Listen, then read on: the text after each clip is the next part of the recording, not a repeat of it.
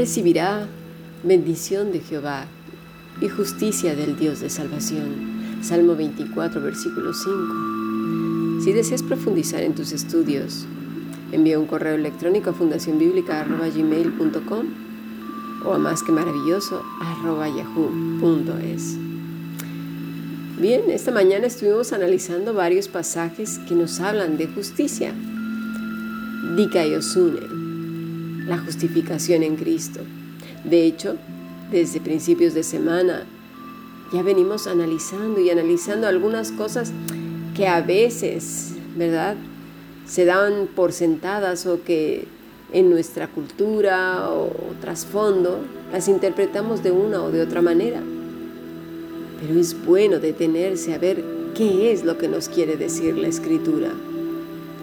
Y en el caso de justicia es importantísimo porque, como lo vimos ayer o antes de ayer me parece, queremos que se nos haga justicia. Si realmente Dios nos hiciera justicia a todos, no habría nadie aquí en la tierra, porque todos, dice la Escritura, hemos pecado.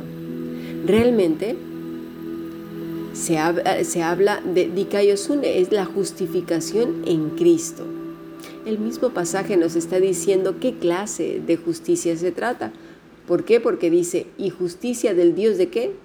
De salvación.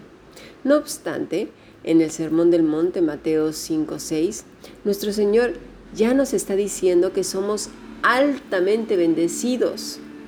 Dice, bienaventurados los que tienen hambre y sed de esa justicia salvadora, Yosune.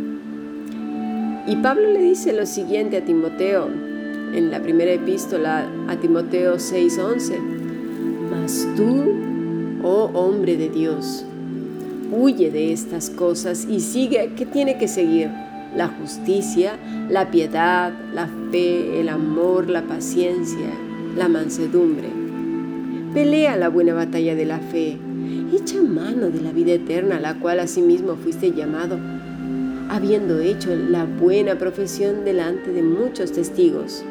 Te mando delante de Dios, que da vida a todas las cosas, y de Jesucristo, que dio testimonio de la buena profesión delante de Poncio Pilato, que guardes el mandamiento sin mácula ni reprensión, hasta que, perdón, hasta la aparición de nuestro Señor Jesucristo, la cual a su tiempo mostrará el bienaventurado y solo soberano Rey de Reyes y Señor de Señores, el único que tiene inmortalidad, que habita en luz inaccesible, a quien ninguno de los hombres ha visto ni puede ver, al cual sea la honra y el imperio sempiterno. Amén. Dice entonces Pablo que siga la justicia, dioko, perseguir, como alguien que va en persecución de algo. En este caso es Dikaiosune. ¿De qué? De la justificación en Cristo. Debe perseguirla como, como que va en persecución de ella. Se quiere asir de esa salvación. ¿Por qué? Porque mira, otro de los tremendos errores en que la gente ha caído y ha hecho caer a otros es pensar que con una oración de tres minutos ya está. No hay nada más que hacer. Es algo. Y eso no es así, para nada. Sino, ¿para qué ser discípulos de Cristo? ¿Qué sentido? ¿Para qué tenemos la escritura? Con una simple hoja hubiera bastado, ¿no? Ah, con ahí, con un pergamino que dijera, haz una oración de tres minutos y ya está, eres salvo. No, hay que pensar para qué está la escritura, para qué 66 libros, para qué, para qué todo esto, ¿Por, qué Dios nos ha dejado este, este legado. ¿Para qué? El hombre y la mujer que han creído en Cristo necesitan darse cuenta de su terrible situación legal delante de Dios lo que les espera y correr a Cristo como su único medio de salvación. Pero lamentablemente damos un mensaje totalmente contrario a un Jesús que necesita urgentemente del pecador y que le deje entrar como si fuera un mendigo. De esa manera nos encontramos con un montón de gente que dice que es cristiana, pero no está regenerada. Muchos abusadores que no entienden nada o muy poco de la escritura y maltratan a las personas. Y, peor, y lo peor de todo es que son venerados en los púlpitos al mismo nivel que el Papa para los católicos o el Ayatollah Khomeini. Lo mismo. Lo que diga esa persona es ley medopersa. Da igual que las escrituras digan una cosa. Si esa persona que está ahí en un estrado está diciendo que es de noche, aunque sea de día, la gente dice que así es porque es el ungido del Señor. Ay, de verdad es que, en fin, es indignante. La autoridad única es la escritura. Y si alguien está diciendo lo contrario a la escritura, no tiene ninguna autoridad. Más que la del enemigo, yo creo. ¿Para qué? Para desencaminarse él y a los que le sigan. Ahora, claro, en las iglesias hay, hay líderes, por supuesto, que nos van dirigiendo y enseñando. Y, que, y si están conforme a la escritura, pues por supuesto, hay que sujetarnos. Pero por eso es importantísimo que así como Lucas ha examinado todas las cosas y que son ciertísimas y que se tomó el tiempo como comienza el Evangelio, pues tenemos que hacerlo nosotros, como los bereanos también. Si no, ¿cómo vamos a saber si lo que está diciendo esa persona es verdadero o no? Pablo le dice a Timoteo que persiga la justificación en Cristo. Pues, ¿qué quiere decir esto? Bueno, Jesús nos lo aclara en Juan 15, 4 al 6. Permaneced en mí y yo en vosotros. Como el pámpano no puede llevar fruto por sí mismo si no permanece en la vid, así tampoco vosotros si no permanecéis en mí. Yo soy la vid, vosotros los pámpanos. El que permanece en mí y yo en él, este, fíjate, lleva mucho fruto, porque separados de mí nada podéis hacer. El que en mí no permanece será echado fuera como pámpano y se secará y los recogen y los echan en el fuego y arden.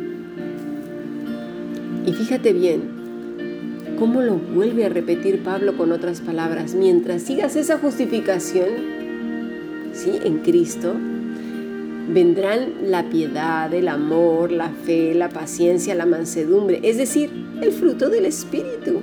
Pero claro, si no hemos comprendido de qué nos ha salvado Cristo, si no entendemos que ante Dios estamos cargados de condenación a causa de nuestra naturaleza pecaminosa, nuestros pecados y un, cientos de etcétera, que no hay manera de acercarse a Dios que no sea por medio de Cristo, que no podemos esperar estar al lado de Él rechazando su obra redentora, ¿cómo pues podemos pensar que somos salvos?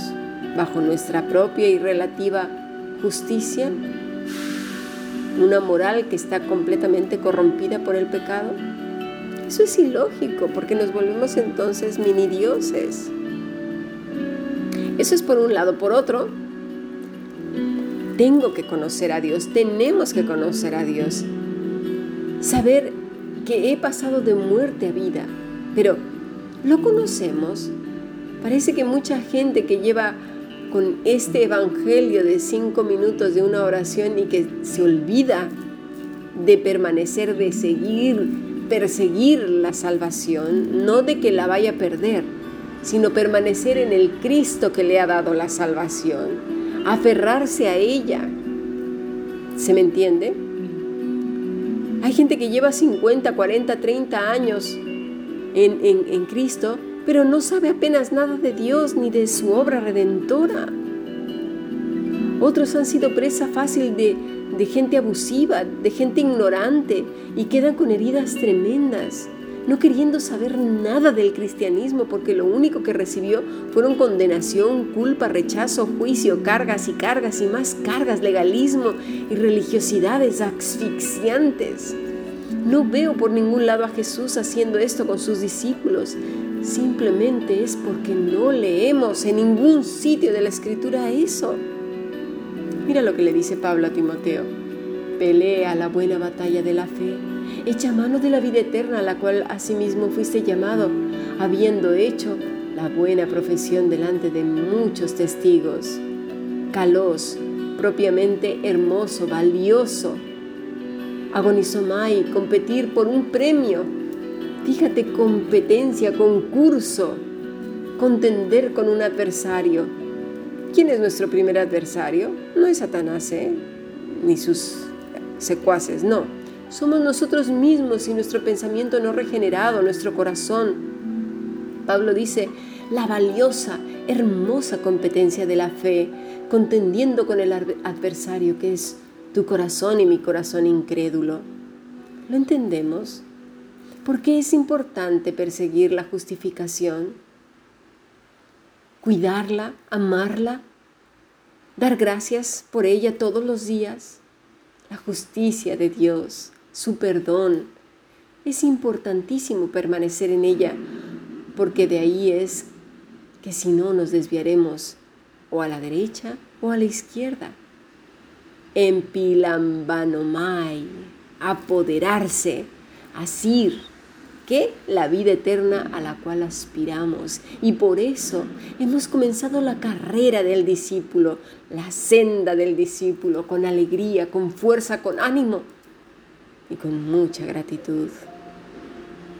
Con mucha gratitud. Gracias a Dios por esa salvación tan grande.